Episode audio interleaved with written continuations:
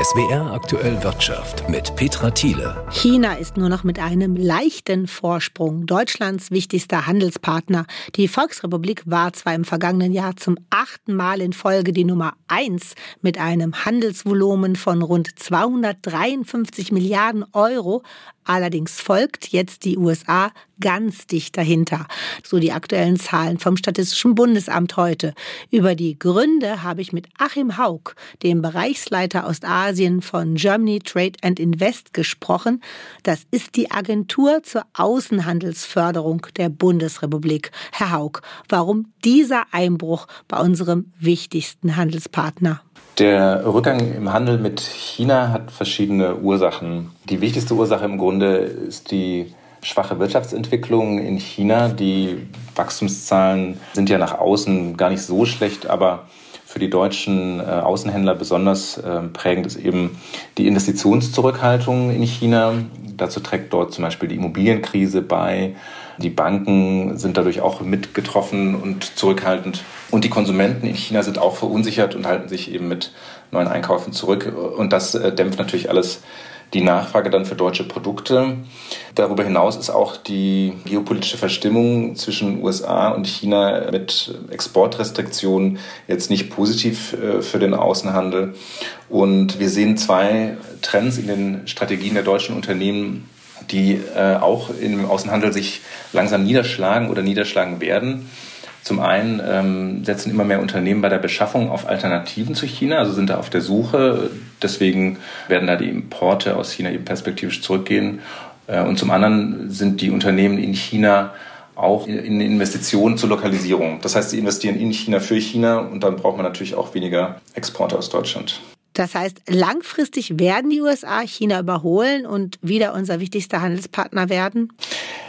Wir gehen davon aus, dass die Entwicklung in China in den nächsten Monaten weiterhin nicht gerade ähm, positiv sein wird ähm, und die USA im Augenblick überraschend gute Wirtschaftszahlen liefern.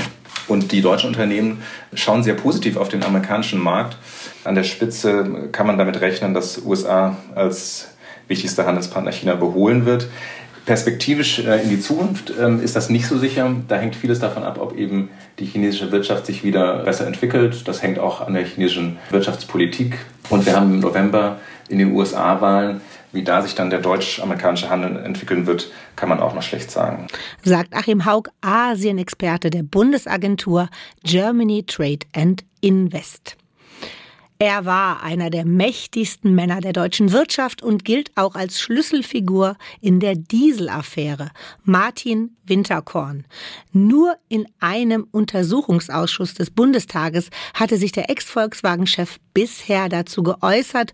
Heute ist Winterkorn erstmals als Zeuge im Dieselskandal vor dem Oberlandesgericht Braunschweig aufgetreten. Im Saal sitzen sich nicht nur zwei Dutzend Anwälte gegenüber, im Publikum sind auch ein paar alte VW-Mitarbeiter, heute Rentner und Prozessbesucher. Einer von ihnen ist Horst Überscheer. Ich kenne Herrn Winterkorn seit 1993 und ich kenne ihn als ein Qualitätsfanatiker, der auch sich kaum manchmal beherrschen konnte.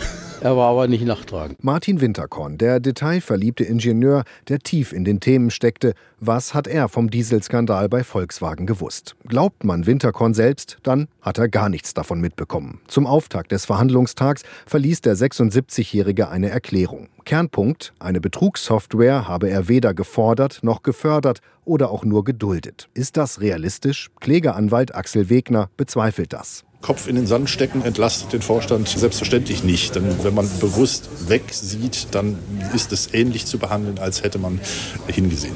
Winterkorn beteuert vor Gericht, auch von verschiedenen technischen Fachbegriffen, die den Betrug nahelegen, habe er nie gehört. Mehrfach beruft er sich außerdem auf Erinnerungslücken. Winterkorn räumt zwar offen ein, Volkswagen hatte damals große Schwierigkeiten, die strengen Dieselabgaswerte in den USA einzuhalten. Ingenieure forderten sogar mehr Geld und Zeit, um die Probleme zu lösen. Aber Betrug und illegale Software? Nein, nicht mit ihm.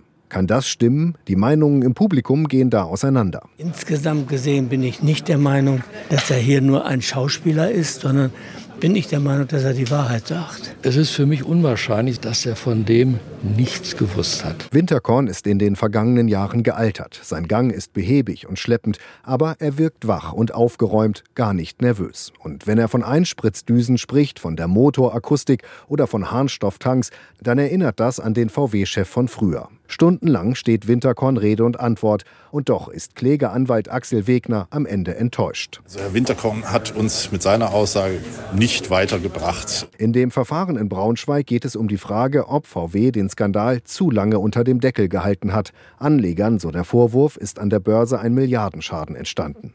Informationen von Torben Hildebrand.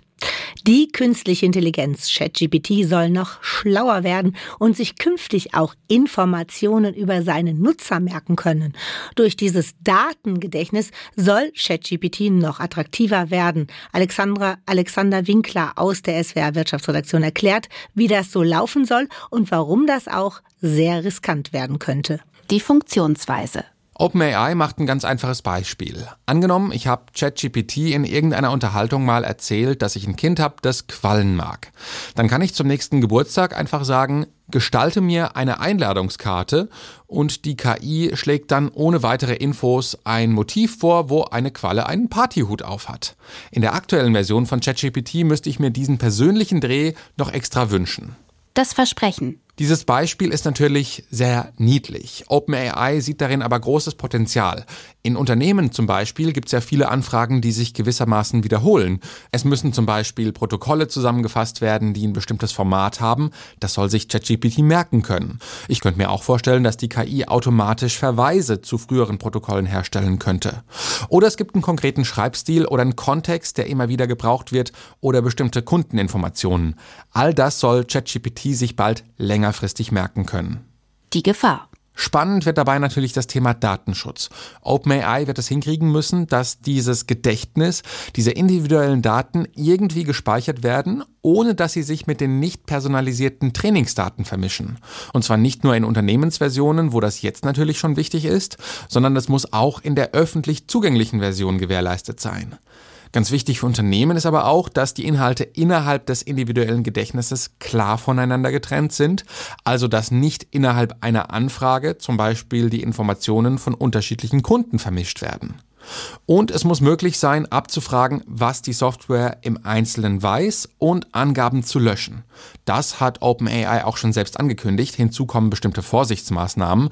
So soll sich ChatGPT empfindliche Informationen, etwa mit Bezug zur Gesundheit, nicht automatisch merken, sondern nur auf Bitten der Nutzenden. Außerdem soll es temporäre Chats für Unterhaltungen ohne Personalisierung geben und die Gedächtnisfunktion soll komplett ausgeschaltet werden können. Noch ist der japanische Kranhersteller Tadano der größte Arbeitgeber in Zweibrücken. Doch das Unternehmen gab heute bekannt, mehr als 400 Arbeitsplätze zu streichen. Details von Christina Fleischandal. Tadano hat zwei Werke in Zweibrücken. Das Werk in Wallerscheid wird komplett geschlossen. Auch beim zweiten Werk werden Stellen abgebaut.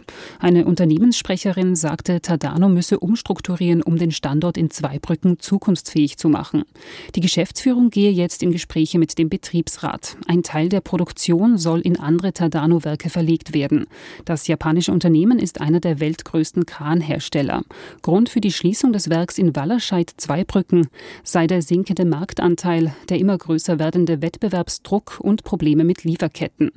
Tadano ist mit aktuell noch 1200 Beschäftigten der größte Arbeitgeber in Zweibrücken. Der Oberbürgermeister von Zweibrücken, Marold Wosnitzer, spricht von einem schweren Schlag für den Industrie- und Wirtschaftsstandort dort.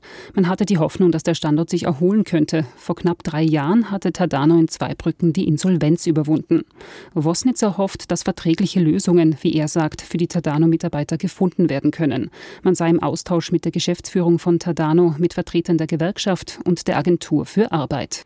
An der Börse überzeugte heute Delivery Hero. Der MDAX-Konzern beruhigte heute Investoren, dass er fällig werdende Verbindlichkeiten bedienen könne. Seit einiger Zeit sitzt der Essenslieferant auf einem hohen Schuldenberg und ist erst seit dem vergangenen Jahr raus aus den roten Zahlen.